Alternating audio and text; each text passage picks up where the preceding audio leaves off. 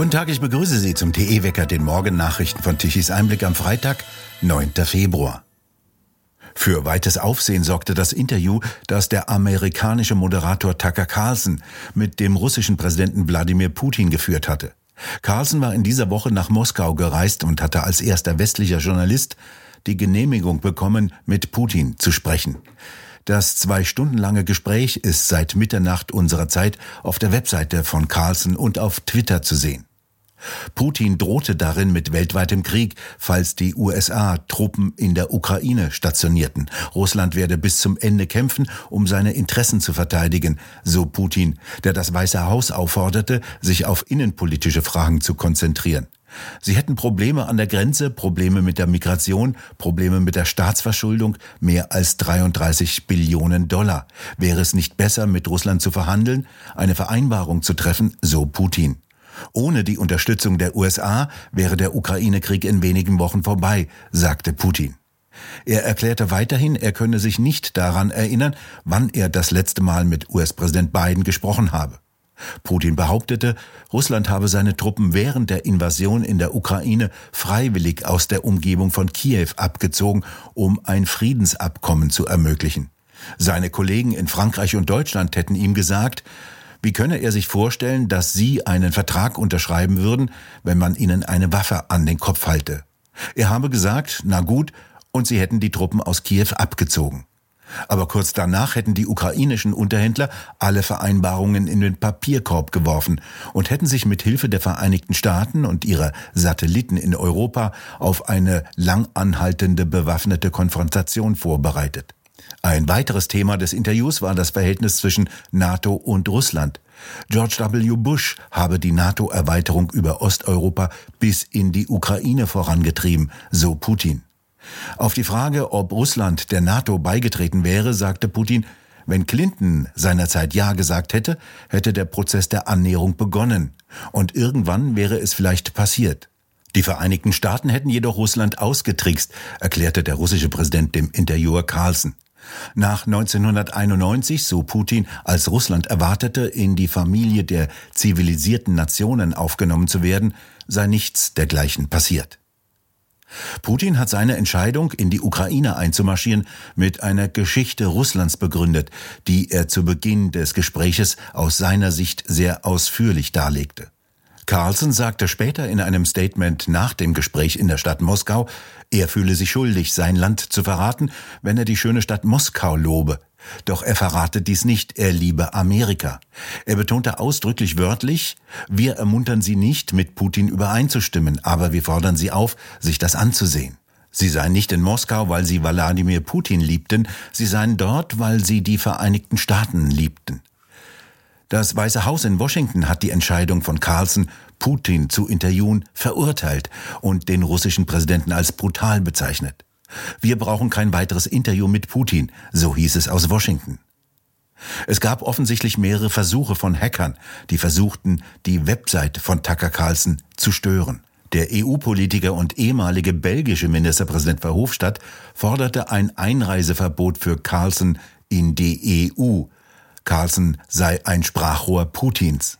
Auch Mitglieder des Europäischen Parlaments in Brüssel wollen dem Journalisten die Einreise in EU-Länder verbieten. Am Sonntag beginnt das größte Manöver der NATO seit dem Ende des Kalten Krieges.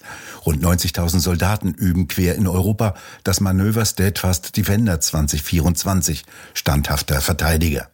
Ziel sei es nach Bundeswehrangaben, Einheiten und Verbände zu verlegen und zu transportieren und Verfahren und Taktiken anzugleichen. Die Bundeswehr beteiligt sich mit 12.000 Mann und will einen Beitrag zur Abschreckung an der NATO-Ostflanke leisten. Deutschland soll auch ein logistischer Dreh- und Angelpunkt sein. Häfen, Straßen und auch Schienen sollen intensiv genutzt werden, heißt es weiter. Ausprobiert werden soll auch, ob es gelingt, Material mit dem Zug zu transportieren in einer Größenordnung, die lange nicht mehr geübt wurde, wenn die Fahrdienstleiter nicht streiken. Die verschiedenen Teilübungen des Manövers sollen bis in den Frühsommer dauern. In Großbritannien fällt die grüne Revolution erst einmal aus, das Geld fehlt. In London machte gestern die oppositionelle Labour-Partei eine Kehrtwende von der sogenannten Klimawende und verabschiedet sich von der grünen Transformation. Parteichef Sir Keir Starmer hat am Donnerstagnachmittag bestätigt, dass er keine 28 Milliarden Pfund mehr für grüne Versprechen ausgeben will, falls Labour die Regierung übernehmen werde. Bisher hieß es, Großbritannien solle bis zum Jahre 2030 zu einer Supermacht für saubere Energien werden. Dafür sollten Schulden in Höhe von 28 Milliarden Pfund aufgenommen werden. Ein erstaunlich schneller Schwenk. Noch am Dienstag hatte der Labour-Chef erklärt, Großbritannien wolle bis 2030 sogenannten sauberen Strom haben. Die 28 Milliarden würden dafür dringend benötigt. Damit sollten unter anderem neue Windparks in der Nordsee gebaut werden, Häuser wärmegedämmt und neue Batteriefabriken gebaut werden. Voraussichtlich im November werden Parlamentswahlen stattfinden. Labour liegt mit 20 Prozentpunkten vor den regierenden Tories. Die hatten solche grünen Fantasien als unbezahlbar kritisiert. Nur in Deutschland dürfte ein solcher Schritt noch dauern und eine sogenannte grüne Transformation erst dann über Bord geworfen werden, wenn alle pleite sind. Ja, jeder Vierte oder jeder Fünfte auf der Straße ist Nazi. Rennt denen die Türen ein und die Toren ein.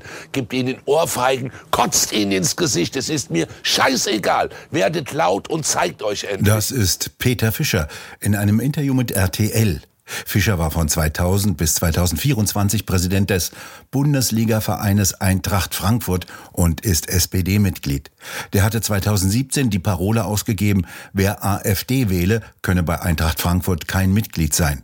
Olaf Opitz, hier spricht ein Ehrenpräsident der Frankfurter Eintracht.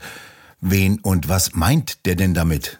Na, wir erleben ja jetzt eine große Anti-AfD-Kampagne und die Schlagzahlen der Galeerensklaven des politmedialen Komplexes, die mit ihren Rudern gegen mündige Wahlbürger austeilen, die wird immer schneller, immer hektischer, immer brutaler.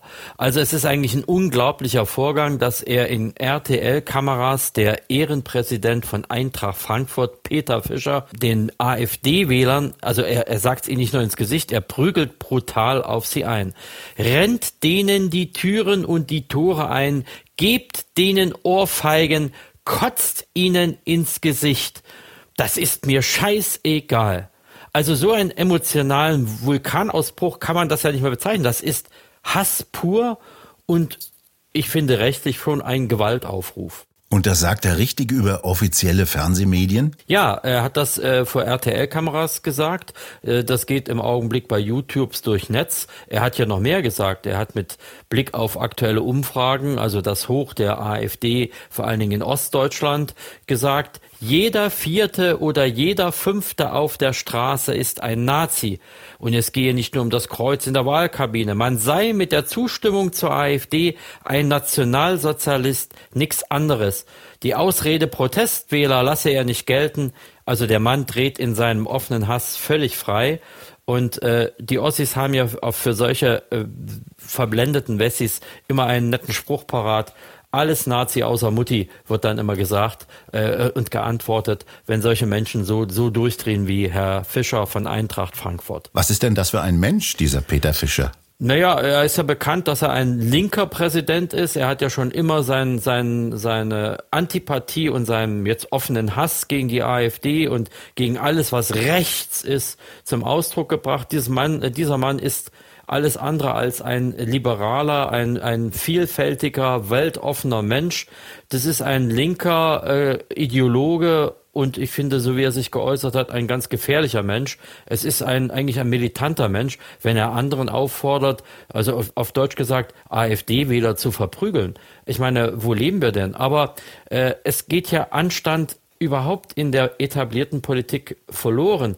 Ich erinnere nur an einen schlimmen Verlust von letztem liberalen Anstand, den die Aufrüstungspolitikerin und FDP-Spitzenkandidatin für die kommende Europawahl Marie-Agnes Strack-Zimmermann jüngst geliefert hat. AfD-Wähler hat sie als Mistfliegen bezeichnet. Ich zitiere, und man müsste sich eigentlich schämen für solche Sätze, je größer der Haufen Scheiße, umso mehr Fliegen sitzen drauf. Gibt es denn schon Reaktionen, zum Beispiel von der AfD? Ja, es ähm, die AfD-Bundestagsabgeordnete Barbara Benkstein, früher besser bekannt als Lenk, sie hat jetzt geheiratet, hat jetzt Strafanzeige bei der sächsischen Polizei äh, gestellt und sie sagt, Peter Fischers Aufruf zur Gewalt gegen Wähler der AfD ist primitiv und gefährlich. Hausfriedensbruch und Schläge ins Gesicht sind keine Kavaliersdelikte. Und dann sagte sie noch eine, sie appellierte sogar an die Vernunft, politischer Streit muss stets mit Worten geführt werden. Fischers Vorstellungen einer Auseinandersetzung sind dagegen zutiefst undemokratisch. Tja, und das müsse rechtsstaatlich unterbunden werden. Bloß, was, was würden die Gerichte machen? Geht da überhaupt einer vor? Ermittelt da einer? Nein, der Herr Fischer ist doch auf der linken Seite und das ist doch die gute Seite. Die dürfen sich alles erlauben. Olaf Opitz, vielen Dank für den Bericht. Danke auch und sportfrei. Im italienischen Trentino wurde am 6. Februar der Bär M90 erlegt. Der kam zuletzt Ortschaften bedenklich nahe und habe mehrfach absichtlich Menschen verfolgt. Am 28. Januar habe er Wanderer über einen halben Kilometer lang auf einer Forststraße verfolgt, hieß es. Im Sommer 2023 hatte ein Bär einen Jogger im Trentino angegriffen und zerfleischt. Sogenannte Tierschutzorganisationen wollen jetzt den Abschuss von Bär M90 rächen. Am kommenden Samstag planen sie eine Demonstration in Trient. Für weitere Abschüsse von Bären sprach sich jetzt der Extrembergsteiger Reinhold Messner aus.